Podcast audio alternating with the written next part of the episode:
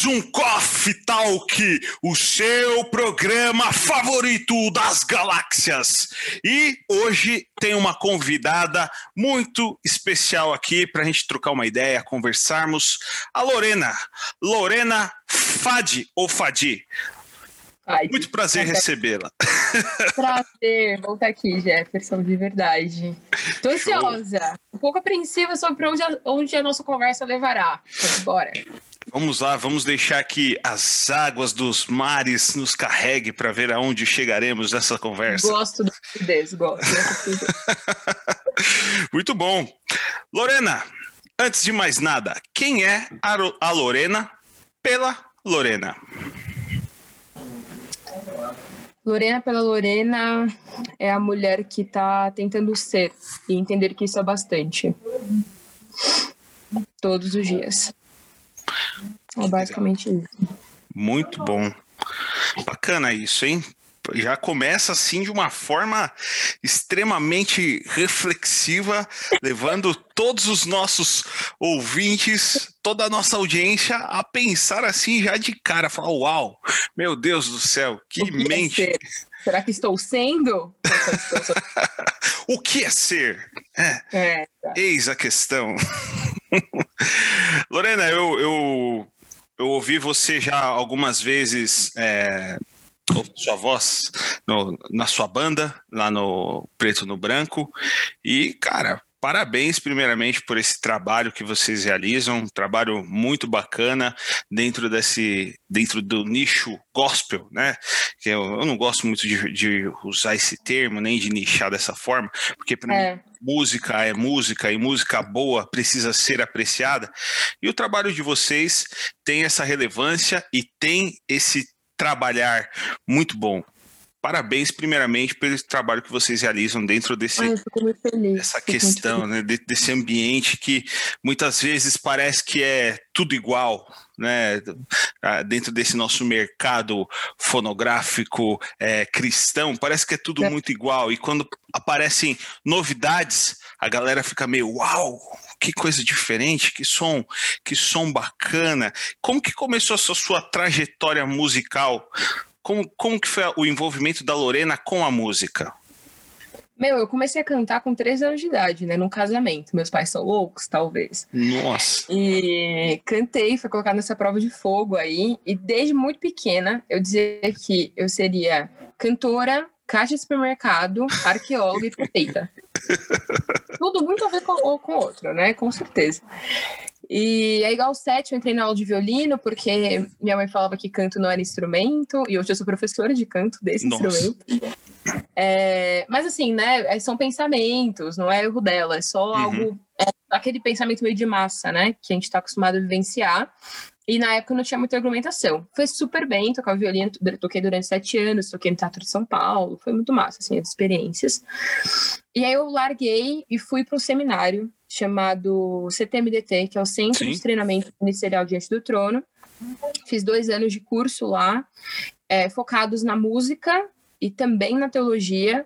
Okay. Saí do seminário e aí eu fui fazer a Faculdade Batista de Minas Gerais, formei em teologia na Batista de Minas Gerais, mas sempre fazendo pocket show, morava em BH nessa época, é, compondo, fazendo minhas coisas.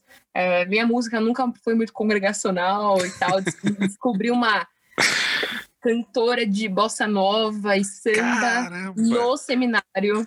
Minha mãe ligou quando viu que eu tinha cantado de Tom Jobim e falou: tanto te buscar agora em Belo Horizonte. Ô, louco! Exato. Seis meses depois eu cantei Beyoncé. Não Nossa! Com, com, a palavra é... da moda completamente disruptiva, né?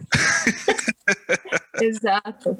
E aí foi muito maravilhoso, né? Aprofundar no, no, mundo da música, começar a diferenciar a música boa de música ruim, uhum. dependendo do contexto. É, e aí, vários pensamentos críticos sendo desenvolvidos. É, pensamentos críticos no aspecto de se tornar pensante, né? Uhum, uhum. É, não, não só ir na correnteza, ir na contramão do mundo em vários aspectos. Sim. E, e aí a música me levou a tanto vivenciar essa questão de cantar em casamento, fazer pocket show. Cantei nos eventos chamado Jazz Mansion, que é um, um evento de jazz em mansões de São Paulo, na verdade no Brasil todo. E aí, assim, baita aprendizado com uma galera do exterior, e grandes trompetistas e não sei o quê. Então foi. A música é isso, né? Tudo eu acho, talvez. Eterno aprendizado, né? A gente nunca consegue se considerar, caraca, eu sei pra caramba, porque sempre tem algo a ser aprendido. E eu me coloco nessa posição, assim. E, e aí, nessa trajetória, foi muito louco como entrei no preto e no branco. É, mas entrei, e aí, graças a Deus, é uma banda protestante de protesto que não se adequa ao sistema, ou tenta não se adequar dentro da, da voz que dá um pouquinho pra gente. Sim. É, que é sempre né, é aquela. Toma um pouquinho mais, tira. Toma. Porque dá um pouquinho de medo, né? Desafiar. E eu fico muito feliz de me inspirar em Jesus Cristo. Sim. Para fazer isso, porque todo mundo tem uma ideia do Jesus cara de pastel, né? Aquele negócio do o do quadro renascentista, europeu. Sim. E Jesus tá lá, né? Sendo, tipo, irônico, fazendo as pessoas pensarem e acabando com o mercado.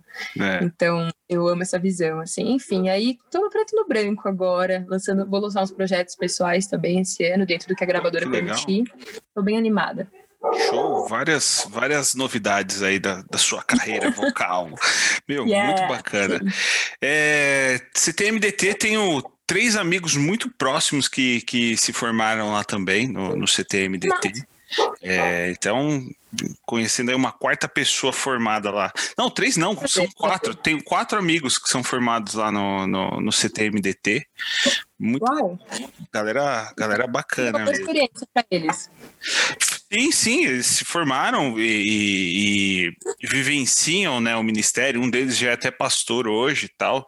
É, então vivenciam o ministério, estão na ativa. Um, um tem uma banda de, assim como o Preto no Branco, é, de não seguir essas vozes, como você falou, de não se enquadrar é, nesses rótulos que a galera tenta colocar, de new metal, né? E no metal no Brasil é uma coisa Uau. meio.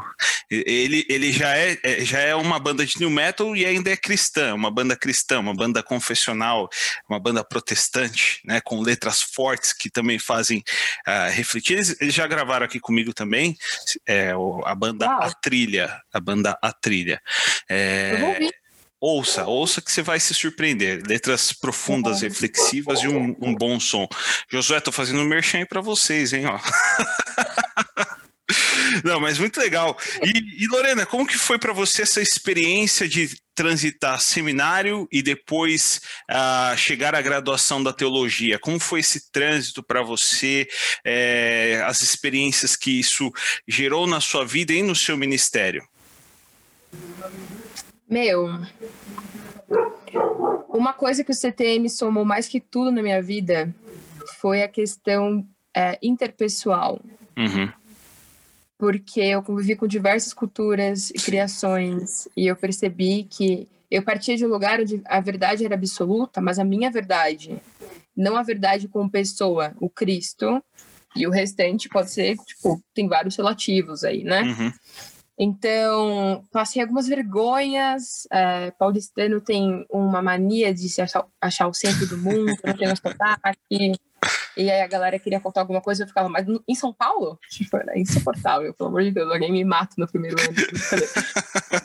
é, e aí eu comecei a aprender muito com as pessoas, assim, uhum. tipo, ouvir muito elas e, e perceber como é lindo esse, essa forma de Deus criar as pessoas de formas tão diferentes. Sim. E, e apreciar essa beleza mesmo. Uma coisa que aprendi muito no seminário também foi a contemplação das coisas e ficar atenta à glória de Deus, porque uma coisa que a gente faz costumeiramente é não ligar mais para a glória de Deus. O seminário era um lugar onde tinha muita oração, muita intercessão, tudo era muito palpável em relação às coisas espirituais, apesar não que sejam separadas necessariamente, mas normalmente a gente não está tão atento Uhum. E aí acostumava, né? Era tipo quase banal em determinado momento. Então eu, eu me apeguei muito à questão da teologia prática. Show. Sabe? A, a Bíblia que se aplica na relação interpessoal, a Bíblia que uhum. se aplica em não construir. Tem é, um professor meu falava: Você percebeu que nunca ninguém puxou o tapete de Jesus? Eu falei, cara, é verdade, por quê, né? Porque ele nunca construiu um tapete, ele não tinha um. E aí eu fiquei, caraca, meu, eu não posso ter tapete, mas é todo momento o sistema tá querendo que você crie um. Uhum. E o seminário me ajudou nisso, observar a Bíblia, tipo, realmente colocando em cada área da minha vida. E aí na faculdade, eu como tinha essa base de vivência, eu consegui é, mergulhar na Bíblia, assim. Aqui em casa, sempre meu pai é teólogo também. Uhum. Então, quando eu tinha alguma dúvida da Bíblia, ele abria várias, ele falava, eu, ele não me respondia, ele não me doutrinava. Ele, só em relação à tatuagem, me deu uma doutrinadinha. Mas agora eu tô toda tatuada. Mas, bom, é, e aí, ele abria a Bíblia e tal. É, e a gente começava a discutir, lia os rodapés, né, né, tudo. Ele falava, e aí, o que, que você acha? Sabe? Então, eu sempre tive esse interesse muito grande e esse aprofundar muito grande por conta dessa construção. Que né? legal. Né? E aí, na, na faculdade de teologia, foi muito massa, porque uma coisa que eu percebi é que as pessoas às vezes elas colocam no patamar de grandes conhecimentos e grandes conhecedores. Então as coisas espirituais já não importam tanto, as coisas, né? Então vão, vão criando uma separação uhum. bem, bem, é, não sei como foi a sua experiência, mas na minha eu, eu vivenciei várias pessoas que beiraram não acreditar mais no Cristo, uhum. porque liam muito, mas não tinham vivência devocional, por exemplo. Sim. Então as crises de fé não eram resolvidas com fé. Uhum. Eram resolvidas com outras. Não, na verdade, não eram resolvidas, né? Ficavam naquele limbo e tal, e, e revoltas, enfim. E, e eu ainda caminho um pouco, né? Acho que a partir do momento que você escolhe se perguntar sobre as coisas, as crises são um pouquinho mais complicadas. Sim, Mas os arrais, eles falam numa, numa letra, né, que só a, a fé que foi abalada, inabalável é. Sim, sim. É, não lembro se exatamente a construção do verso, mas é, mas é isso. Eu uhum. acredito muito nisso, na, na fé que precisa ser abalada. E é muito louco, porque formando, depois eu percebi como as pessoas têm medo da teologia, né? Elas têm medo do livro, elas têm medo de estudar a Bíblia, elas têm medo de quem sabe, elas têm. É muito bizarro. A letra mata e, e o espírito vivifica. Né? Vivifica. Né? Eita. eu ouvi muito isso. é, exato. E, e aí nessa construção eu comecei a dar aula de canto, né? É, só um, um parênteses. Meu, eu vi, eu conheci pastores que tiravam a, os membros das faculdades. Nossa. Porque senão eles iriam se contaminar e virariam comunistas, ou é, a igreja matava, não precisava de mais nada. Tiravam. Tipo, aconselhava os pastores a tirarem. Você não percebeu que sua filha está se, é, se, envolvendo em movimento feminista, não sei o que lá? E um desses pastores, eu tive a oportunidade de sentar, nunca mais dei aula lá, claro, mas conversei com ele. Falei assim: você percebe que o problema não está sendo ela ter contato com algo que ela tenha certeza, mas aqui na sua igreja nunca terem dado alicerce suficiente para que ela consiga encarar com grandes argumentações uhum. e com fé o que ela está vivenciando lá. Sim. Porque esse é o problema. A gente, hoje em dia, a gente vive é, um momento onde não existe mais tanto a questão da escola bíblica dominical, né, tanto aprofundamento. E aí as pessoas admiram pessoas convictas das suas crenças, elas admiram pessoas convictas, né? Exatamente. Então, isso é o que chama.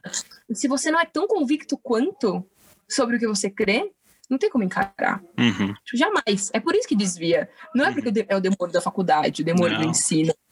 Não, é, é, o, é simplesmente a falta de instrução. Sim. Então é muito mais fácil você tirar a sua responsabilidade, né?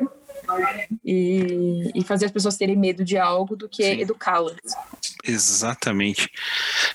Queria se muito né, do, protestantismo hoje, é, a galera é criada dentro de bolhas, né? As pessoas são criadas dentro de bolhas, e aí quando elas rompem essas bolhas, eu falando isso, eu já trabalhei muitos anos com adolescentes, é, então você via a galera ali tendo uma formação dentro de casa, e aí chegava no, dentro da igreja, ouvia algumas coisas, e aí quando esse adolescente chegava na fase da juventude, que ia para a faculdade, que ele enxergava um mundo além daquele movimento de só ter amigos crentes, de estar só dentro da igreja, e aí chegava na universidade, se deparava com aquele novo mundo, com as novas ideias, com os novos amigos, né, com os novos meios.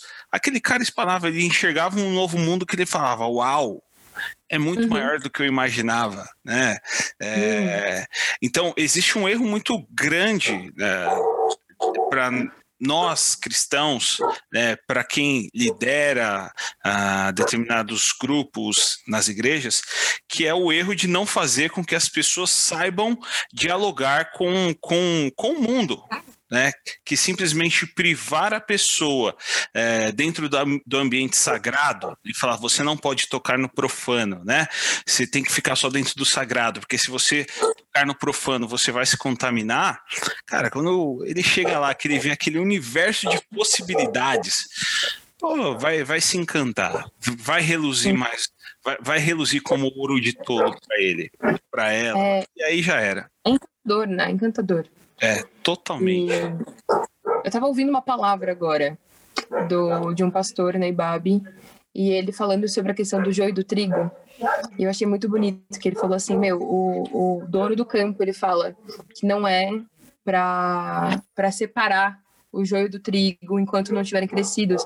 E ele fala, não é só porque o joio parece com o trigo, mas porque muitas vezes o trigo parece com o joio. Sim. E, e aí, essa diferenciação de, de identidade cristã, ela vai sendo gerada também nesse meio, né? Exatamente. Do, das confusões, às vezes, e dos erros, para que a gente, às vezes, tem, é, detesta o erro, né? Tipo, é como se fosse um absurdo. Tipo, você não pode cometer isso. Sim. E eu vejo como tudo reverte em glória para Deus a partir do momento que a gente pertence a Ele. Assim. Uhum. Então, eu gostaria muito que houvesse essa, essa liberdade de vivenciar, sabe? Não, não, não te aprontar, não falou isso. Sim, sim. Não é tipo, libertinagem, tipo, é liberdade. Não é libertinagem, exato. Pelo amor de Deus. Não, não, não libertinagem. A galera vai querer começar a cancelar a Lorena daqui a pouco, que fala que ela propõe a libertinagem. Liberal, liberal. não, mesmo, assim. É, não mesmo. Eu lembro que eu trabalhei no CTM quando eu formei e a galera ficava, pelo amor de Deus, a Lorena não pode ser pastora, porque a gente Meu vai Deus. só apanhar. Não, não, gente, calma, tá tudo bem. É, mas é o temor do Senhor é o princípio da sabedoria, né? Eu tô falando de pensar de realmente entender que a gente não tem que ser tirado do meio do joio. Uhum. A gente vai estar tá lá. E, é, e a gente precisa saber se a gente está parecendo mais com joio ou com trigo, enquanto somos trigo né, no campo. E cremos que somos, né? Pelo menos. Deus vai nos ajudando nisso, de nos trazer convicção. Perseverança Mas, enfim, dos é... santos. Dos santos, é. E aí é, foi assim essa transição. Foi muito, muito necessário os processos, sabe? De que legal. Cada... Muito bacana que você foi para a academia com essa vivência da prática, né? da, da prática é, não só ministerial, mas dessa vida, dessa vida Sim. devocional. Né? Que, é, assim como você, eu vi muita gente também na graduação se perdendo, cara, se perdendo. É. é galera que entrava convicta, crente, e aí é, começava a estudar, começava a ver outras religiões, começava a fazer diálogos com outras religiões, e aí se encantava. Eu vi isso acontecendo com uma pessoa bem próxima na, na faculdade. Ela começou a estudar uh, uma outra religião, e aí foi se encantando, se encantando. Aquilo virou objeto de estudo, e de objeto de estudo passou a ser uma prática dela, e aí ela abandonou a fé cristã e hoje ela está só nessa nova religião a qual ela encontrou na faculdade. É, é, triste, é triste, é, é complicado é. isso. É, é muito louco, é muito louco tudo isso. Mas é, é, rico. Eu, eu, vi, eu também vi essa experiência da riqueza na, na, na graduação, é, de conviver com pessoas que pensam diferente de você, que tem uma que tem uma convicção em Cristo, assim como você tem, é o que de comum vocês têm, mas que a vida daquela pessoa uh, eclesiástica dentro da igreja é, é, diferente da sua. Então, dentro da minha uhum. sala você tinha batistas, você tinha presbiterianos, tinha metodistas, tinha os pentecostais raiz, tinha neopentecostal. Então, era bem plural, assim, e você poder compartilhar é, essas experiências é interessante e enriquece, enriquece a fé, faz você aprender a dialogar também, né? Porque... Exato, você está alugando com o meio, assim, é, é, é muito a quantidade é. de diferenças que tem no meio. Totalmente, cara. É, são várias, várias fés dentro do, do protestantismo. É a fé no Cristo, mas é. no restante Exatamente, é, é, é, é, muito louco, cara. É muito louco isso, né? É, você vê essa diversidade que existe dentro do, do cristianismo. E, Eu brincava que assim, você precisa aceitar que existe a trindade uhum. que Jesus Cristo salva. No restante, Sim. Vamos conversar. É, Mas enfim, tem, perguntar, Tem um, um pastor, um pastor conhecido, não sei se você conhece o Igor Miguel, da Igreja Esperança. Ah, maravilhoso, eu vi a igreja dele. Uhum.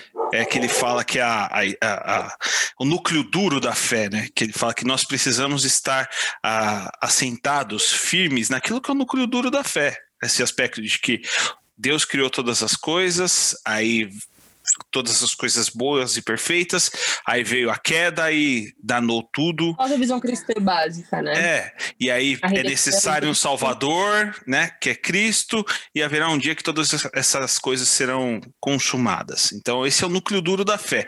Se você Sim. aceita isso, se você acredita isso, nós somos irmãos em Cristo. O que passa disso é perfumaria, é secundário, é terciário, e por Sim. aí vai, né? É, eu, eu vivi muito a fase da jaula, a fase da jaula do, do, do, do novo reformado, né? Quando você ah, se Deus, depara Deus com a, a, a, fé reformada, você fala: Uau, agora é, eu sou o manjador dos manjadores, eu tenho as cinco solas aqui. É, eu sou calvinista pressa no meu coração. Isso, fogo nos hereges, fogo na igreja, fogo nos arminianos, que não é arminiano, são tudo pelagiano, tal, não sei o quê. Pelagiano, sim. Cara, mano, e aí, e aí você vive aquela a, a fase da jaula porque a pessoa se aproxima, você quer morder, né? Você quer morder a pessoa, uhum. você tá ali babando. E, e, eu já compartilhei isso em outros, outros bate-papos aqui do canal, que, o quanto isso causou um cenário de devastação né, passado o tempo, você ah, adquirindo uma maturidade cristã, você olha para trás e você vê o cenário de devastação que essa jaula que você é, viveu da, desse primeiro amor com, com, com a reforma causou. E aí você tem que, como um cristão, você tem que colocar o seu rabinho entre as pernas, né? Abaixar as orelhas e voltar lá com humildade, pedir perdão e, e reconstruir os laços que foram quebrados. E muitas vezes é, existe um perdão, mas que aí a, aquela questão do trato, da afinidade, isso não volta mais, infelizmente, né? Não é recuperado. É, eu já mais. fiz pessoas chorarem em debate. Então, não sou melhor. Alguns pedidos de perdão também fluíram desse lado aqui. É, é muito louco isso, cara. É muito louco.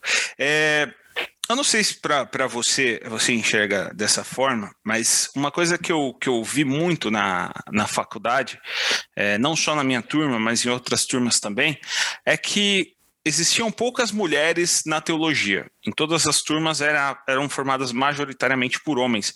Por que, que você acha que existe essa, essa, essa baixa adesão das mulheres pela teologia? O que, que você pensa a respeito disso? Eu acho que o núcleo da, do interesse é eclesiástico na igreja. Então, a partir do momento que na igreja as pessoas são, as mulheres são poupadas é, de, de terem a palavra, de pregarem, de é, coordenarem grupos, né? São poupadas da palavra mesmo, né? Eu uhum. conheço inúmeras igrejas que a mulher tem que abaixar a cabeça e ouvir o que o pastor está falando e ponto. O papel dela é fazer o lanche. Não estou falando que isso não é digno. Todas uhum. as áreas da igreja, nós somos um corpo e é extremamente digno, mas é podado, né? Então, assim como existe no, na sociedade o papel do homem e da mulher, na igreja existe o papel do homem e da mulher. E raramente a gente vai conviver numa igreja onde o papel da mulher é ser mestre, o papel da mulher é instruir, o papel da mulher é entender pra caraca de Bíblia e arrasar, sabe? Uhum. É, eu mesma, tipo, várias vezes conversando com homens teólogos e eu tento que, tipo, falar mais alto para que eles me ouvissem, porque senão, tipo, não seria escutada, sabe? E não é porque, às vezes, um cara falava exatamente a mesma coisa que eu tinha falado logo depois. E eu uhum. ficava. Eu acabei de falar isso. Então, a partir do momento que o lugar que tem que te motivar não te motiva, é difícil chegar na academia, né? Esse, uhum. esse interesse. Então, acredito que seja isso, a, a, a fórmula é, congregacional das coisas, na maioria das instituições. Show. É... E, e você, você é a favor do pastorado feminino?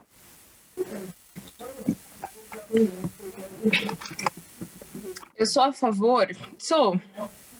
Sou a favor. É porque eu penso muito na implicação, né? Uhum. E tudo tem implicações complicadas. Mas eu sou a favor do pastorado feminino a partir do momento que existe um pastor junto. Uhum. Entende? Que o cara Sim. também é pastor. Uhum. Eu, não, eu não sou a favor de um pastorado solo feminino de uma igreja. E não sou a favor é, de uma pastora onde o ministério do cara também não seja pastoral. Certo. É o complementarismo, né? Que a Kate Isso. Keller, esposa do, do, Tim Keller, trabalha muito nesse, nessa linha, né? É, é, é bacana. Não, é, é interessante, sim. Eu acho. É, eu, eu, eu sou muito dessa linha também, né? Eu vou muito por esse caminho. É, e, e, e, sim, eu vi, eu vi muito disso em alguns ambientes onde a mulher dentro da igreja não tinha voz. E, pô, isso é, é complexo demais, né? Pensar isso dentro do, do ambiente cristão, dentro da. É, onde a mulher ela tem que ficar apenas fadada a ser a, a professora da, da escolinha das crianças, né? Não que exista demérito nisso, muito pelo contrário, você está hum. preparando ali, instruindo a futura geração. É, mas aonde o espaço da mulher, igual você falou, era cuidar dos lanches, preparar os lanches, ou então ficar na salinha das crianças? Nas, das crianças, sendo que na sala das crianças, no culto das crianças, é extremamente necessário que existam homens é. como exemplo, como porque uma, uma galera não tem pai, a gente na uhum. sociedade que, e onde vai ter o referencial? Só tem Exato. a professora, só tem a uhum. mulher, não tem homens de instrução, não temos com a palavra aqui, Sim. sabe? Então, o meu problema não é o que você faz, o meu problema é você só ter a liberdade de fazer aquilo. Uhum. Uhum, sempre exato. vai ser o podar. O meu problema sempre vai ser o podar. E é estranho, só que não é estranho, porque no final a igreja era um reflexo da sociedade, né? Uhum. É, afinal, ela é formada por pessoas que estão na sociedade, que né? Estão na sociedade. Então, é igual a, a discussão que teve há pouco do racismo. Uhum. Ah, porque a igreja é racista, a sociedade, a sociedade é racista? Sim, então a igreja é. Ponto. Ah, não, mas todos somos legal, eu acredito nisso, mas o que é a verdade, o que é a prática, sabe? Uhum. Então, é, eu tenho muito essa questão, tipo, ah, mas isso, legal, é onde a gente quer chegar, mas o hoje, como que é? A uhum. história, como que é? Então, é, a gente precisa pensar e assumir as coisas, entende? Tipo assim, ah, a igreja é machista? Pra caraca hoje, mas essa é igreja do Cristo, nós falando da instituição, né? Sim, a gente sim. tem uma dificuldade de falar igreja e a gente não entender a instituição e o corpo de Cristo, a uhum. noiva, que tem uma diferença quilométrica. Uhum. A né? igreja né? orgânica da igreja institucional. Exato, exatamente. Então, é, eu acho que isso precisa começar a ser pensado e que as mulheres precisam começar a tomar essas posições, assim, né? Enfim, eu ia dar uma, uma estendida numa uma questão. Mas pode falar, pelo amor de Deus. ah, você... não, é que eu, eu, eu ia falar sobre a questão do, do feminismo, né? Hum. Que por muito tempo eu falava que eu não era feminista, que eu era cristã. Tá. E isso bastava. Porque isso já me dá a visão que eu tenho que ter como mulher na sociedade, como mulher uhum. cristã, como esposa cristã, como... tudo funcionava, entende? Uhum. política cristã, quem que eu vou votar? Eu sou cristã, então, tipo, não importa a ideologia, importa que eu sou cristã, eu vou ponderar. Cristão vota em cristão. né? A gente já ouviu muito disso, né? Cristão só pode votar em cristão. Oh, meus amores, eu cristão tá colocando na prática o que, que é o cristianismo. então, então, assim, é, é muito observável que vai ser melhor para a sociedade, são inúmeras coisas.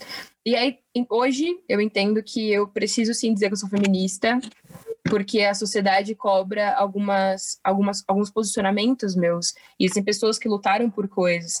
E aí hoje, eu vendo o ambiente, tipo assim, ah, mas você é uma feminista cristã? Eu sou cristã, entendeu? Tipo, independente do que eu Sim, faço, eu sou cristã. Antes de qualquer Não, coisa. O né?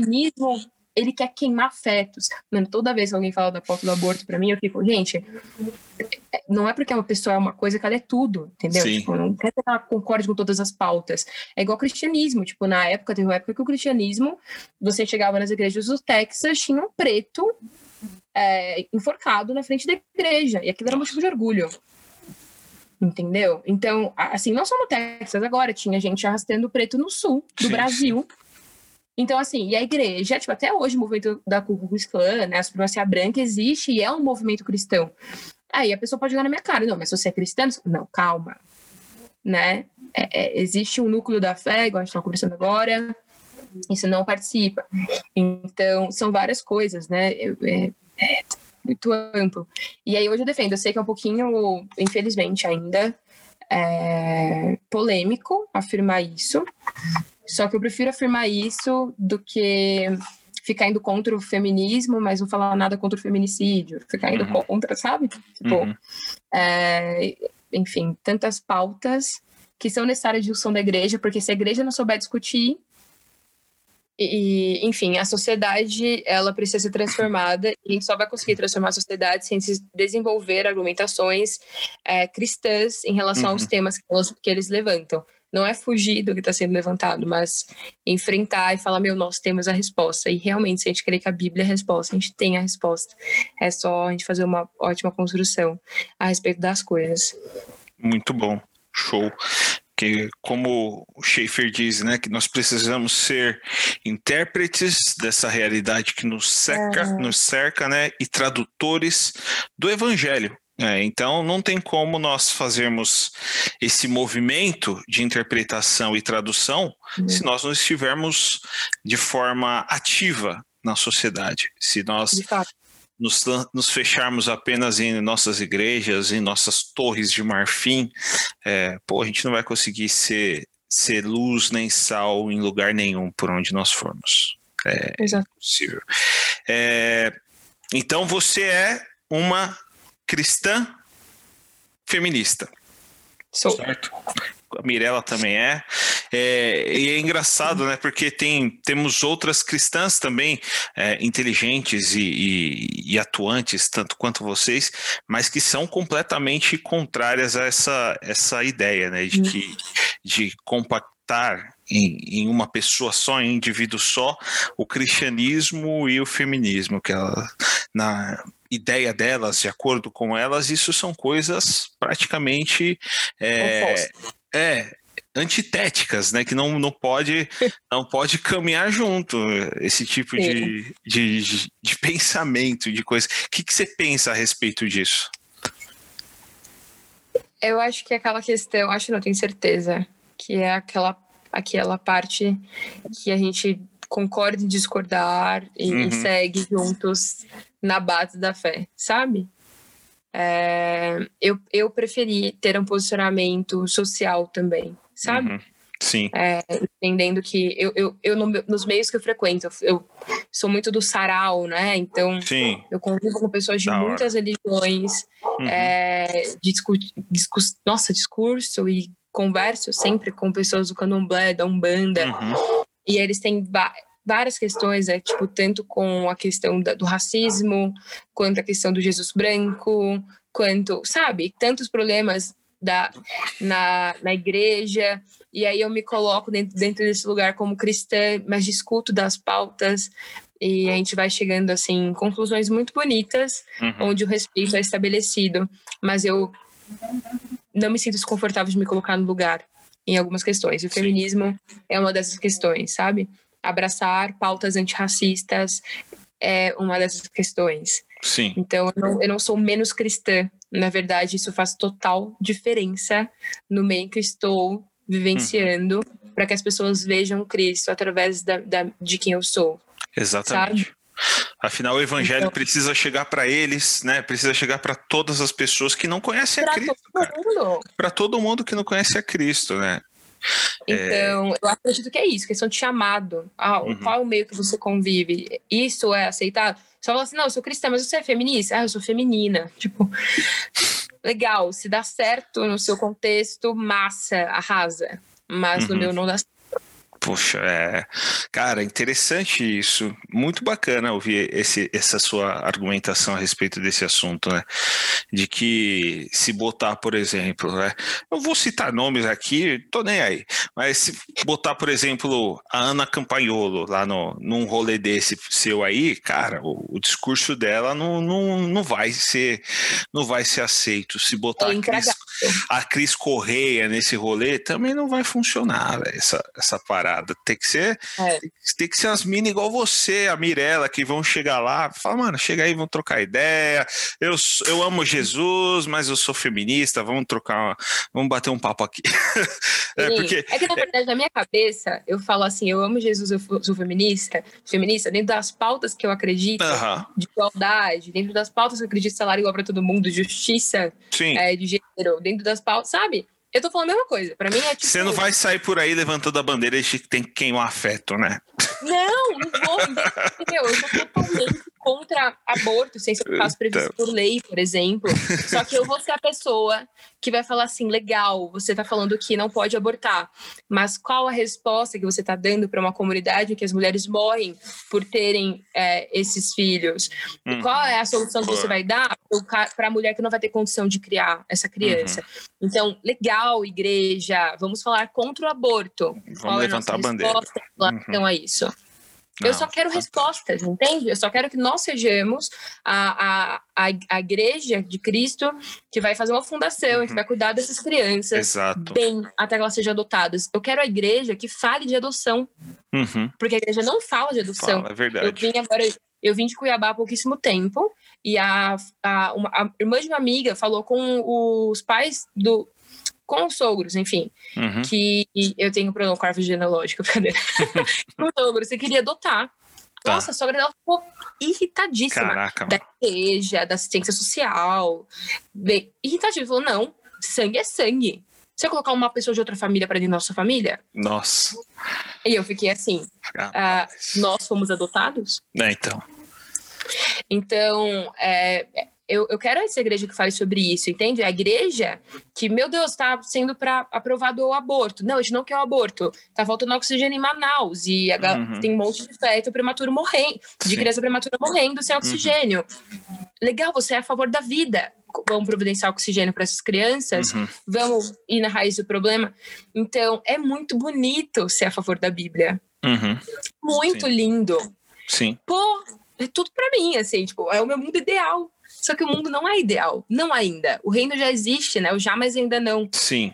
Eu preciso ter respostas para o que nós enfrentamos diariamente, até que a gente chegue nisso. Uhum. Então, fingir que o mundo é perfeito nunca vai solucionar. Eu nunca vi nenhum problema sendo solucionado enquanto não é admitido que existe um problema. Não sei você. Não, não, não faz sentido. Então, é. então, quando vem conversar comigo sobre isso, eu fico, olha, eu sou contra o aborto, eu sou a favor nesse caso aqui, que seja sobrevisto por lei, por conta de tal, tal, tal, coisa, mas dessa forma, não sou a favor. Sim, precisamos de medidas médicas para as mulheres. Sim, precisamos. Sim, entende? Eu concordo com, com outras questões. Sim. Mas é, é, a gente tem uma dificuldade eu acredito, e não só na igreja, no, de forma geral, no Brasil, assim, né? A gente pode ver na política, a galera, a galera tá sempre querendo um bode expiatório uhum. e um salvador. Um bode expiatório e um salvador, sendo que o problema é um sistema, que é ficar podando árvore, ao invés de procurar a raiz das questões, né? Então fica essa podação, nunca resolve nada, emuleta para tudo quanto é canto. Sim. E a gente nunca soluciona as coisas. Então, eu acredito que a partir do momento que a igreja igreja não instituição só, igreja pessoas, eu e você, a gente crentes. se posiciona nos crentes, os santos, amém? a gente se coloca num lugar de, meu, vamos procurar raiz disso aqui, vamos conversar de verdade, muita coisa resolvida, Exato. muita coisa. Exatamente. Eu concordo plenamente com você. Quando a gente olha para a história, não só a história da igreja, mas a história de modo geral, a gente, nós vamos ver vários movimentos que foram iniciados por cristão, cristãos na sociedade e que fizeram a diferença, cara, porque foram pessoas que. A abolição da escravatura. Exatamente. Que entenderam a, é, esse, esse, esse chamado, se a gente puder colocar assim, que é um chamado, o chamado de fazer a diferença, o chamado de ser luz do mundo, Ele... de ser sal da terra, de ser relevante, é, de fazer o Cristo andar por essas terras enquanto nós caminhamos por aqui, é, é, foram cristãos. Foram cristãos que fizeram esse, idealizaram esses movimentos. Eu tenho um amigo meu que ele fala que a igreja ela precisa ser propositiva e não reativa. Porque hoje É. nós, como igreja, igreja cristã brasileira, nós estamos completamente reativos, né? A gente teve lá Uhum. no, no final de 2009, eh, de 19, quer dizer, quando o Porta dos Fundos lançou lá o, o, o- filme deles no O. Netflix, mano, a igreja se levantou, abaixo assinado, pá, não sei o quê. Tá, mas e aí, o que que a igreja está propondo? A igreja só está reagindo a- aos fatos da sociedade, a igreja não está propondo novidades. Né? Nós precisamos voltar a ser vanguardistas. né? A igreja teve esse lugar de vanguarda durante muito tempo e perdeu. Perdeu essa, essa vanguarda. Precisamos Meu, voltar a ter isso. A gente vê isso numa coisa muito básica. Você, no início da nossa conversa, estava falando sobre o gospel, que você não gosta de categorizar. Uhum, E, nossa, surge dentro desse cenário uma música diferente, porque o resto é tudo igual. uhum, Penso, né? As pessoas têm um baita preconceito com o gospel. Eu saí numa matéria esses dias do polêmico do Intercept com, o, com um irmão e tal. E a gente, enfim, ele falou falou sobre a questão de pauta racial, sobre a música negra, sobre o gospel. E aí um cara foi comentar no vídeo falando assim: gospel não serve de nada, gospel sei o que lá. Tipo. E aí eu fiquei, cara, e tem uma cara de roqueiro. E se eu contar pra ele que o rock Como o a irmã da Assembleia. do rock. E se eu contar pra ele que o blues foi pre- o gospel foi precursor? E se eu contar pra ele que o R&B o gospel foi precur- precursor. Então, a gente caiu nisso, né, de, de ficar respondendo e de forma reativa e muito pobre, infelizmente. Mas eram, éramos nós que gerávamos Uhum. as pautas, né? Sim. Então, Sim. é tipo, da música, pô. A gente, sabe, era super criativo, pelo amor de Deus. Eu lembro da minha mãe falando, né? Porque não, porque isso aqui quem compôs foi um cara da- do candomblé, porque foi entidade. E eu ficava, meu, você tem o Espírito Santo? Cara, Tô frente, sabe? Então, mano, é... Então, é, são tantas questões, né? Tipo, não, é muito louco. você vai pensando, é muito amplo. Só que essa questão de não ser reativo é, é incrível, assim. é- funciona pra muita coisa. A- a igreja, a igreja como como essa como vanguarda mesmo, ela se perdeu, ela ficou com medo absurdo do, do mundo, do mundo entrar dentro da igreja, dessas discussões, e ela se fechou dentro dela mesma, se fechou lá dentro da casinha e falou: não, vamos viver aqui o nosso, o nosso worship, vamos viver aqui a nossa sociedade, o nosso gueto, a nossa né, torre de marfim aqui, é, que tá bom, tá, tá sussa, tá confortável. Mas, pô, é, a gente olha para a igreja primitiva e a gente vai ver que a igreja não foi chamada para ficar num lugar confortável. Né? A. a igreja não, o, o crente não foi chamado para viver nesse, nesse pedestal, nesse lugar confortável, nessa uau, nessa sociedade quase secreta que existe, né, do, dos crentes, do, do gospel e tudo mais, do worship e tal.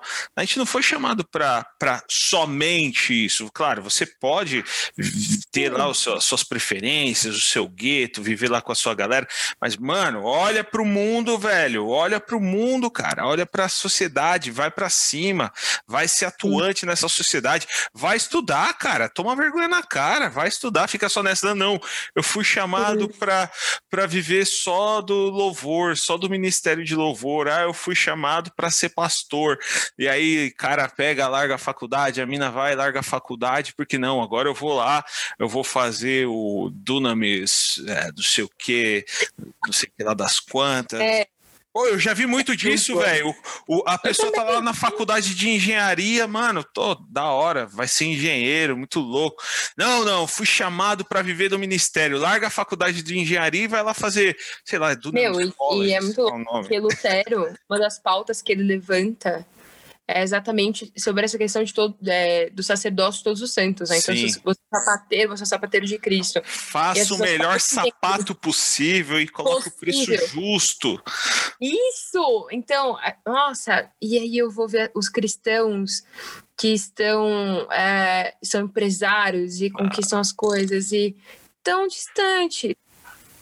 do preço justo, tão É. distante.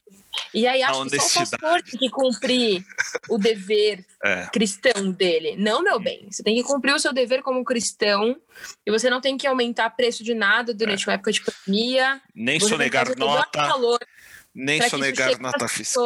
não sonegar impostos e não ficar burlando leizinha, porque ai, É. o Brasil é um país muito, muito burocrático. Bem-vindo ao cristianismo. Toma Entendeu? cara. Então, é, é muito fácil, né? Você pegar e falar assim, ah, porque Deus me chamou. Assim, eu sou uma pessoa que, se você me falar assim, Lorena, você vai viver para a igreja hoje. No seminário era super meu discurso. Eu vou É. amar. Porque eu amo a igreja. Eu amo profundamente a igreja. Juro, assim. Eu viveria 24 horas do meu dia. Tem dia que Uhum. eu- meu- minha igreja tem cinco cultos, né? Nossa. Então, às vezes eu chego lá, tipo assim, cedo e saio cedo, tipo, 7 horas da manhã. 8. E saio 11 horas da noite. Eu amo. Eu viveria todos os dias. Todos os dias. Uhum. Só que existe uma sociedade que tá precisando de resposta. Então eu não posso ficar nessa posição confortável, entende? Sim. Então, é, é, pelo amor de Deus, assim, parem de dividir secular e sagrado. Entendam que vocês são sagrados, eu sou sagrada, você é sagrado. Uhum. E o lugar que você tá precisa ser transformado Sim, por essa essência do, do Cristo em você, exatamente. onde você estiver. Porque se o Brasil es- tivesse cristãos vivenciando o cristianismo de verdade, como tá no IBGE aí, que tem um monte de cristão, gente teria uma outra nação. Totalmente. Uma outra nação, sabe? Uhum. Então, é, tanto essa questão de tipo assim, não, porque precisa colocar esse, esse cara aqui no, no poder, porque é Deus, assim, meu bem, quais são as atitudes, quais são os planos de lei, quais são. É racional, o culto é Uhum. racional, pô, porque a minha política não vai ser Uhum. racional. Sim. Porque. Então, eu vou começando a ficar irritada, né? Se uma percebida. Mas, pô, Pode, não pode ficar, toma uma água, mas continue falando. A minha, a minha terapeuta fala que eu sou um pouquinho incisiva e um pouco doutrinadora, às vezes. É, é, mas enfim, né? E aí, claro que a gente tem uma outra parte, né? Que a gente falou um pouquinho no início, que é, ok, nós queremos as pessoas, nós cremos que os cristãos precisam estar em todas as áreas. A cultura, ela só é modificada. Nancy Pierce fala muito sobre isso, né? no E Agora Como Viveremos, etc. É, que eles trazem essa questão que a cultura, ela só é modificada a partir do momento que a dona de casa, o empresário, todo mundo entende que é cristão e precisa ser cristão dentro do seu contexto, Uhum. porque aí a gente começa a mudar as coisas. Ponto. Só que é difícil ser cristão nos meios que a gente tá. É difícil ser cristão nas pautas que a gente enfrenta.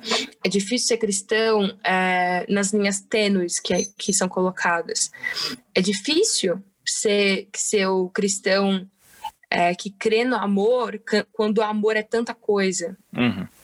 e é tão deturpado que é amor de verdade, né? Sim, sim, exatamente. Então, é, eu entendo. E, e aí é uma responsabilidade da igreja, né? Porque a gente quer as pessoas nesse meio, só que eu sou extremamente responsável de edificar a fé dessas pessoas. Uhum.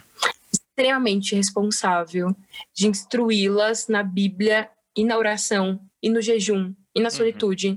Nas práticas devocional, devocionais, porque sem prática devocional eu não conheço nenhum cristão que consiga subsistir no mundo. Não, não dá. Não dá. Eu não conheço. Eu não conheço, mano. Não conheço. Eu, eu tenho. Toda vez que eu tô meio, tipo, afastada, assim, sabe? Não, não tô com a minha rotina de oração muito em dia. Se eu vou pra um contexto assim, eu já começo a ficar meio. Meu, será? Tipo, mano, será que eu tô do certo? Porque faz muito sentido. Porque as coisas fazem sentido, né? As pessoas não acreditam em coisas que não fazem sentido. Uhum. Até acreditam, tem gente que acredita em terra plana. Mas, de forma geral, as pessoas têm, né, algum, algum fio condutor que gera fé, né, no que elas, é, no objeto de fé delas. Então, é, é crucial que exista essa formação. Só que hoje a gente não está muito interessado, de forma geral, nessa educação, né, nessa Exato. disciplina, no acompanhar pessoas, no discipulado, que é tão essencial. E, meu, a gente precisa se estruturar como instituição mesmo. Tô falando da igreja falando como instituição. A gente precisa se estruturar para impulsionar as pessoas na fé, Uhum. porque é impossível vivenciar tudo que a gente está falando aqui se não houver fé. Assim, profundidade mesmo. É. Ela vai ser o combustível. Ela vai, vai ser, o combustível. combustível. Não dá, não dá, não dá para andar com, com o tanque vazio. Já é, é angustiante. Não, não tem... O mundo é angustiante, a realidade é angustiante, né? A não ser que você. Eu, eu brinco que desde que eu comecei a ler e decidi não ser alienado, eu não consigo ser uma pessoa feliz, assim. Tipo, eu, tipo, eu tenho alegria, fruto do Espírito Santo em Cristo a todo momento, só que tudo me gera uma certa angústia, ou, sabe? Ou você, ou você lê ou você é feliz. ou eu leio ou eu sou feliz, exatamente isso. Qual que é a ou sua, eu assisto o jornal sua, ou eu sou feliz. Qual é a sua rotina de leitura? Hum. Vou começar no Instagram, galera, só pra vocês saberem. Aí, ó. É, 12 uns 12 meses pra gente fazer uma leitura conjunta, né? Eu sou patrocinado pelo Mundo Cristão. Boa. Então agora eu tô cheia de livro deles para ler. Top, hein? Top. Ai, coisa triste, né? Péssimo. Inveja, inveja gospel, inveja gospel pode? Ah, só um pouquinho, só um pouquinho. Então, a minha rotina tem sido Inveja gospel é Inveja gospel só não é pior que inveja branca. Porque tipo, nem existe inveja preta, mas a pessoa já entende Ai, que a Deus. boa é a branca. Então, tipo, Caramba, velho. O que tá acontecendo? Mas enfim, eu tenho, uma, eu tenho algumas bíblias de estudo. Uhum. E agora eu tô fazendo a leitura com a galera do Instagram da Bíblia 365. Boa. E tem uma organização que é basicamente para impulsionar a leitura, maratonar a Bíblia, é o intuito Top. deles. Top. E aí eu tô fazendo essa leitura. E aí eu tenho uma coisinha com provérbios. São 30, é, 31 capítulos, então eu leio, tipo, um por dia, uhum. sempre. E é muito louco. Eu descubro coisas novas. Tenho isso. Todos os dias eu leio um provérbio, fecho o mês, começo a ler de novo provérbios. É, tipo, always, assim. Por questão de sabedoria e... E aí, fora a leitura da Bíblia, eu tenho um caderno devocional também, minha de livros tá aqui para trás, mas tipo, é, eu tenho um caderno devocional Bacana. e aí eu sempre anoto tudo, assim, é, é muito, é muito bom para você rememorar o que está falando. Às vezes tem coisa que a gente nem consegue ser grato porque esqueceu e foi realizado e esqueceu que foi respondido. Então, tem isso, né, rotina devocional. E eu tô lendo agora O Homem Eterno, do Chesterton. Nossa, top. E também estou lendo é... Achei. O livro. Mitologia. O livro de ouro da mitologia. Nossa, que da hora, hein? É, eu amo mitologia grega. Sim. Eu amo. E amo mitologia nórdica também. Sim. É, tem uns livros aqui do, do Gamer e tal. É, então, assim, são sempre essas questões. Tipo, eu, uhum. eu vou num cristão e também leio um outro livro que vai me acrescentar. Tipo, eu gosto muito de Top. Kafka, é, tem o livro de Nietzsche aqui, filosofia, uhum. eu amo ler. É, poesia, muita coisa, assim. Mas minha rotina, eu leio dois livros. Uhum. Não que seja da, do meio cristão, para vivificar, sim, sim. Fé, seja ele teológico, ou seja de vida cristã, o que for. Uhum. E, e também romance, enfim, outras, outros tipos de literatura. Top. Então você cristão que está nos ouvindo ou nos assistindo, cai nos livros, velho. Cai nos livros. livros. Cai nos livros. Antônio Carlos Costa, ele fala uma coisa tão maravilhosa num do, de uma das coisas que ele, ele vai falando, que é. que ele diz pra. Ah, tá. Que ele, ele ressalta como Paulo, quando ele estava escrevendo, não lembro para quem que era, ele fala: traga minha capa e meus livros e os meus pergaminhos. Tipo, ele fala, traga os meus livros. Tipo, uhum. pensa, mano. Eu tava assim, sei lá, tava aprisionado, não sei onde ele tava, lembro do contexto. Tava. Só que eu falo, pelo amor de Deus, traz os meus livros. Então, tipo, gente. Ele já tava no fim da vida, hein? Paulo já tava no fim da vida. vida, meu. Tava velho. Já conquistei todo, todo o conhecimento, já não preciso mais de livro. Eu posso estar escrevendo. O cara tava lá, pedindo os livros dele. É impecável, isso é muito maravilhoso. É. E tá aí vendo, a galera gente, a fica... não mata. Não, não, não mata. E você, você cristão que está nos ouvindo ou nos assistindo, você pode ler coisa de não crente também, pelo amor de Deus. Você pode ler, você não precisa só ler autores cristãos das editoras cristãs. Você pode ler qualquer coisa, só não pode ler Crepúsculo, cara, porque é ruim. Brincadeira, não. Mas leia o que você quiser. Leia o que você quiser. O importante é você ler. Tenha, crie esse hábito, nem que seja cinco minutos por dia. Você vai iniciar ali, é, cinco minutos por dia. Meu, é importante é, começar. Páginas. É legal por página, assim, há 10 páginas por dia que você consegue então, contar. E aí já era. Às vezes você lê rápido, às vezes devagar, mas hum, vai. É. Importante é começar. Importante é começar. O brasileiro, infelizmente, não lê muito. Então. Não. Principalmente em um país que a taxa do livro aumentou e a do Ai, Jesus. Que tristeza, que tristeza. Eu não estou triste por causa dos games, mas eu estou triste por conta do aumento dos livros. É, sim, mas sim. tem o Kindle aí que vai resolver sua vida também, tá? Não, não precisa comprar o e-reader. Você pode baixar, que eu tenho certeza que você tem um smartphone, vai lá na sua loja de aplicativos, baixa o aplicativo do Kindle sim. no seu celular e aí você consegue comprar livro por R$1,99, por 5,00 reais. Sabe aquele dinheiro da casquinha do McDonald's? Você consegue comprar um livro livro, se você não tomar a casquinha do McDonald's num dia, você consegue é comprar um livro lá na Amazon para você ler no seu celular. Ah, mas eu não gosto de ler no celular. Irmão, então junta o dinheiro e compra um livro físico, cara, entendeu? Você está sendo pago pela Amazon? Só para saber. Amazon patrocina este canal, Coffee Talk no ar. Estamos aí. Gostaria, mas não estamos sendo patrocinados. é, eu quase que patrocino a Amazon, né? O tanto de dinheiro que eu dou para o meu xará bilionário Olha. Jeff Bezos. É, é incrível que minha esposa não ouça isso. Eu acho que se a fatura chega para ela também, ela já passei. Tá Ai, Jesus. Mas, enfim, é uma triste realidade da nossa igreja brasileira, né? Que é, nada mais é do que um reflexo da sociedade. Acho que esse é o terceiro, é o quarto, é o quarto programa, quinto programa que a gente cai nesse ponto da literatura, né? Do, do hábito é, da literatura e da leitura e da falta de tal para não só para o cristão, mas para a sociedade brasileira como um todo, e os reflexos estão aí.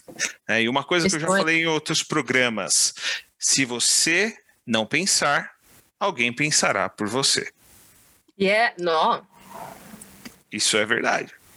É, é um fato. É um fato. É um fato isso. Um triste fato.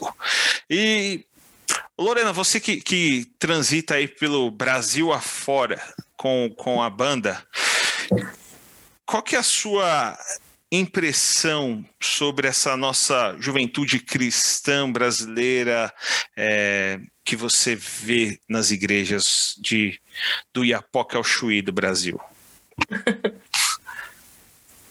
Meu, eu tenho tido boas experiências, assim eu tenho uma expectativa na, na minha geração e na geração que está vindo. Eu realmente tenho uma expectativa de que rompam com, com estereótipos, que realmente coloquem o Cristo de verdade em prática. E cada um vai fazer isso da, da sua forma, né? Alguns em jaulas, que vão sendo uhum. liberados aos poucos e super lutando. É muito complicado também, porque eu vivo numa. Eu, de certa forma, vivo numa bolha, né? Onde eu sigo as pessoas que eu quero, uhum. onde eu vou trocar ideia nos ambientes que, que eu tô com as pessoas que eu quero. Sim. E eu tenho cada vez mais tentado romper isso para ver qual é a realidade mesmo. Que bom. Porque nas minhas redes, por exemplo, os jovens que eu tô seguindo, pô, eu, eu super admiro e falo, caraca, que bom que você existe, eu tô tão feliz de existir no mesmo tempo que você. Mas aí eu vejo duas respostas, né? Eu vejo a resposta da galera Dunamis, etc, né? Que vai, tipo, o espiritual é né? Tipo, super. Que conheço vários que me edificam profundamente também. É, e vai ter a galera, tipo assim, meu, você precisa ler a teologia, sola sol, sabe? Tipo, é, total esse foco. E eu vejo a resposta dos dois lados. Uhum. Entende? Então, a minha leitura da juventude hoje é que elas nós, não vou nem colocar eles, nós precisamos deixar de polarizar as coisas. Uhum. Pronto nunca vai ser só o espiritual. Nunca Sim. vai ser só a letra e a... nunca as coisas precisam caminhar juntas. Então, a partir do momento que houver uma conciliação entre as duas realidades que são cada vez mais claras, que, que ficam meio distantes uma da outra, sabe? Tipo, é uma competição uhum. do que tá certo e do que tá errado. Sim. Meu bem, tá tudo certo, vamos juntar aqui pelo Cristo. Ensina o irmãozinho aqui a orar, que ele só tá lendo. Ensina aqui o irmãozinho que só tá lendo, sabe? Tipo, ensina ele a ler livro também, porque uhum. ele tá lendo literatura péssima. Tipo, ele tá lendo, sei lá, Kenneth Reagan. Crepúsculo. Então, vamos tirar. Não, aqui eu já dei uma alfinetada. Kenneth Reagan é ruim, hein? Meu Deus do céu. É, ele, ele tá lendo coisas todas da prosperidade. Tira isso aí, sabe? E eu sei que lá no então, CTM vocês iam bastante Kenneth Reagan, hein? Não, não confunde não. CTM com carisma. Não, não, então, então é geração diferente, porque na geração desses meus quatro amigos, eles falavam que eles tinham que ler muito Kenneth Reagan. Porque, Mentira. É, qual que é a sua geração lá do, do CT? Não, a minha geração foi 2003, 2014. Ah, a deles é bem antes, a deles eu acho que era 2006, 2000, 2008, acho que Ah, não, assim. então a, a, então, o CT é curado. Graças a Deus. Ah, graças a Deus, é, porque na geração deles eles leram bastante Kenneth Reagan. Uau. Não, teve uma professora, eu, talvez ela tenha sido precursora de quebrar isso, que foi a Renata Ruda. Não sei se você conhece o trabalho da Renata. Ruda. Nossa, Deus, é maravilhosa. Ela é, pelo amor de Deus, ela é maravilhosa. Incrível, teóloga fantástica, vida fantástica. É, graças a Deus tive ótimos professores no seminário. Minha época já estava. Ah, que bom, já estava exorcizado. Uhum. Mais ou menos. Mas enfim, voltando, é só esse conciliar mesmo sabe, da, das realidades, porque é muito bonito o que está acontecendo. Eu vejo pessoas muito entregues, muito decididas. Diferente de uma outra geração um pouquinho mais velha, assim, de uhum. 30, 32 anos, que se tornaram bastante secularizados. Sim. Assim, saíram da igreja porque é, começaram a estudar, e a igreja não hum. recebia bem questionamentos, e aí deram uma expulsada, não tinham resposta, ou achavam que era significante que a pessoa estava querendo trazer. Então, essa galera é mais machucada. Essa galera que está vindo nova, eu tenho muita expectativa na transformação social cristã que, bom. que fará. Que legal, que legal. Muito, muito bom ouvir essas impressões aí é, que você tem do Brasil afora, porque eu, particularmente, a minha visão ela é muito limitada, né? Dá para ver por causa dos óculos, brincadeira. Mas não é nesse Eu uso óculos também, mas eu. mas uh, que o meu, o meu, a minha realidade é, é muito, é muito nichada de fato. Né? Eu vivo em São Paulo, é, tenho contato com, com a minha igreja, com algumas outras igrejas que, que são da mesma tradição, tenho algum contato com alguns outros cristãos, mas tudo aqui, tudo na, em São Paulo, tudo na metrópole. Então, a, é, é, torna a minha visão mais limitada. Agora, você que viaja pelo Brasil, você consegue ter uma noção mais macro de como a coisa está. Então, é legal ouvir isso, ouvir esse. esse Qual relato. é a sua visão? Eu, aqui em São Paulo, eu vejo uma coisa muito. é, muito dominadora, digamos assim. É, é a visão que eu vejo da, da, da questão. Onde muitos cristãos a qual eu converso, que são aqui jovens cristãos, né, cristãos jovens uhum. né, da, da cidade de São Paulo, eles têm muito essa ideia de domínio, né, domínio territorial, de ganhar São Paulo, de ganhar o Brasil, tudo para Jesus. E, é, e nesse movimento eufórico, muito emotivo da coisa, perde-se muito da razão, perde-se muito eh, do pensar a respeito do, do todo, né? De como que a fé cristã ela pode responder às necessidades, né? Às perguntas que a sociedade estão, está fazendo, né? Então eles ficam muito nessa ideia de tipo oferece, né? É, eles ficam muito só nesse lance, nesse alvoroço, né? De tipo, uau, vamos ganhar São Paulo, vamos botar crentes e crentes e crentes na política, porque isso vai melhorar o Brasil, né? Botando crente, crente, crente lá, do, é, dominando as esferas de poder da, da sociedade brasileira, a gente vai melhorar a sociedade. Essa é a visão que eu tenho dos jovens cristãos, é, que, eu, que eu tenho algum contato, que eu convivo um pouco. Né? É, então, por isso que eu falei da, dessa questão de que minha visão ela está um pouco limitada, ela está muito nichada. E ouvindo o seu relato, pô, me gerou uma expectativa, me gerou uma, uma alegria de saber que tem gente né, que está pensando diferente disso, de que não quer dominar São Paulo, que não quer dominar o Brasil e só botar crente para fazer coisas para crente e para impor coisas para a sociedade e tudo mais, né? É, então me é. gerou uma, uma alegria ouvir isso. É, eu espero que essas pessoas que, que eu vivenciei, assim, não, não se cansem, sabe? Eu oro muito por elas, assim, e por eles. Porque cansa. Ah, com certeza. É uma caminhada um pouco cansativa. Mas creio que eles vão fazer diferença, sim nesses ambientes. E é, eu, eu acredito em pequenas implosões, uhum. sabe? Eu, eu acredito nisso. Nem sempre vai dar para virar o sistema de ponta cabeça. Mas se você implodir a mente das pessoas certas, se você gerar reflexões pontuais nas mentes certas, você consegue ter uma bomba aí para algumas vai gerar Isso é ótimo. ótimas respostas. Concordo, concordo com você. Mas mudando um pouco aqui o, o, o, o norte do, do bate-papo, a gente já está caminhando para o final, tá? Não, não se desespere, é, não, vou, não vou te deixar sem dormir nessa, nessa noite. Mas tá bom, assim, eu estava é, Hoje você está ligada a uma, a uma gravadora, né? Estou. Tanto, tanto no, no âmbito da banda quanto no âmbito pessoal, né? Que você comentou. Não, o, é, não, é porque o âmbito banda define meu pessoal. Ah, tá. Entendi. Eu sou preto no branco, entendeu?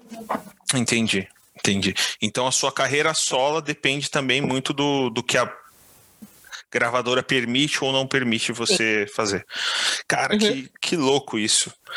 Interessante demais essa, esse, esse universo né, que para mim é totalmente não conheço, conheço zero dessa, dessa realidade, mas eu acho que é, que é muito louco você ter.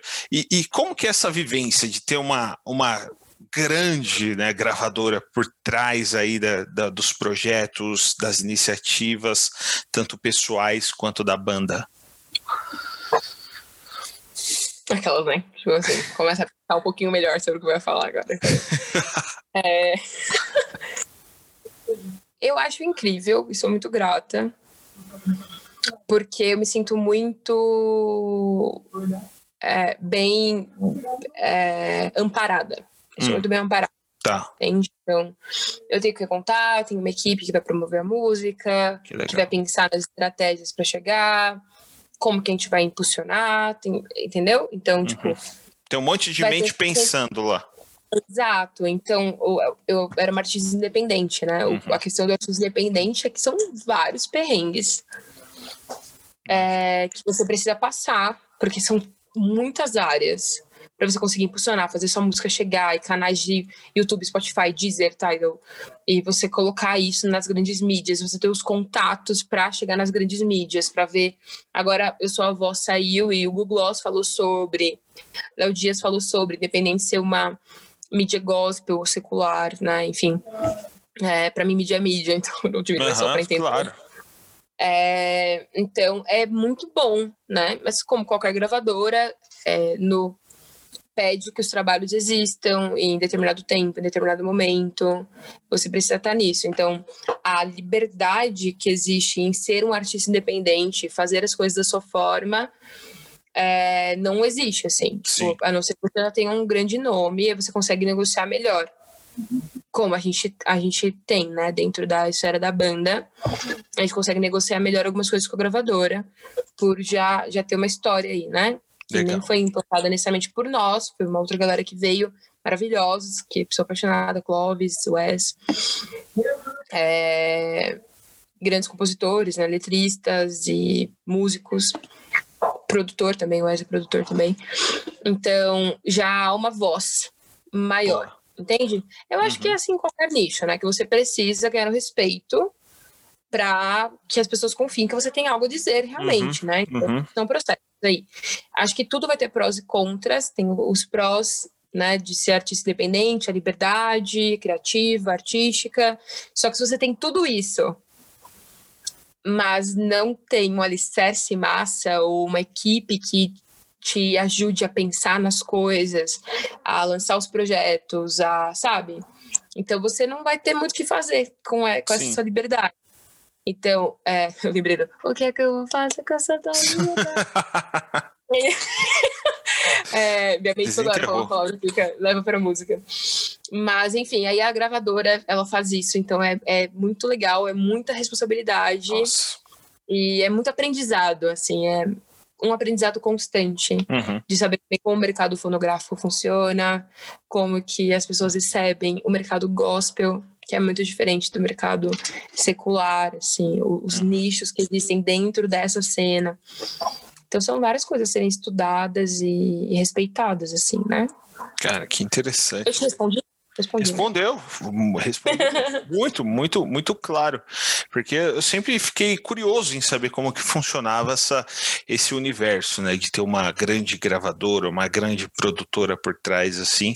Sim, é... Não, eu é maravilhosa, assim, eu super respeito os artistas, eu amo demais a Renata, é uma querida. Muito então, eu sou muito cuidadoso também de me colocar no lugar que que acredita nas ideias, sabe? Sim. E, e, é, isso também, né? A gente começou. Eu comecei lá no início do programa falando a respeito dessa questão do, do, do, nicho, né? Do nicho gospel e tudo mais. Mas é interessante ver, né? Como que as, as grandes gravadoras também enxergam, né? Esse, esse, esse mercado, esse nicho, né? E, e ver que tem que tem voz, né? Que tem voz, que tem relevância. É, quer você goste ou não goste de, de, de taxar como gospel ou não, as grandes gravadoras enxergam, né? A sua gravadora e outras é porque, enxergam. A gente precisa entender que a gente vive num país capitalista, né? Claro, claro. Isso. Então, a partir do momento que algo gera dinheiro, então. É, não, mas é, é, que eu falo isso que até acho que até 10 anos atrás, 10 anos atrás, a gente não tinha essa, e, e essa abertura. caramba no Brasil. Elas... É.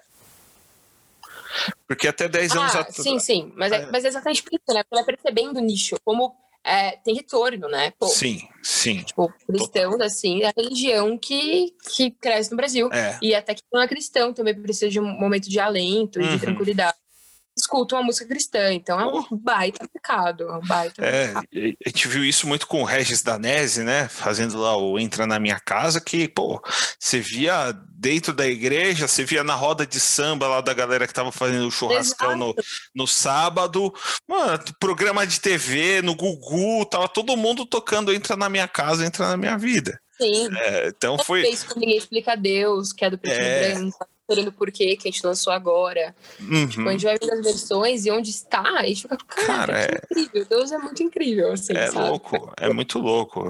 É muito louco isso. Sensacional.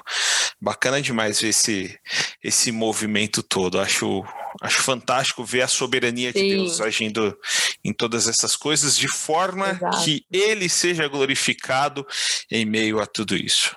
É Sim. fantástico. Exato.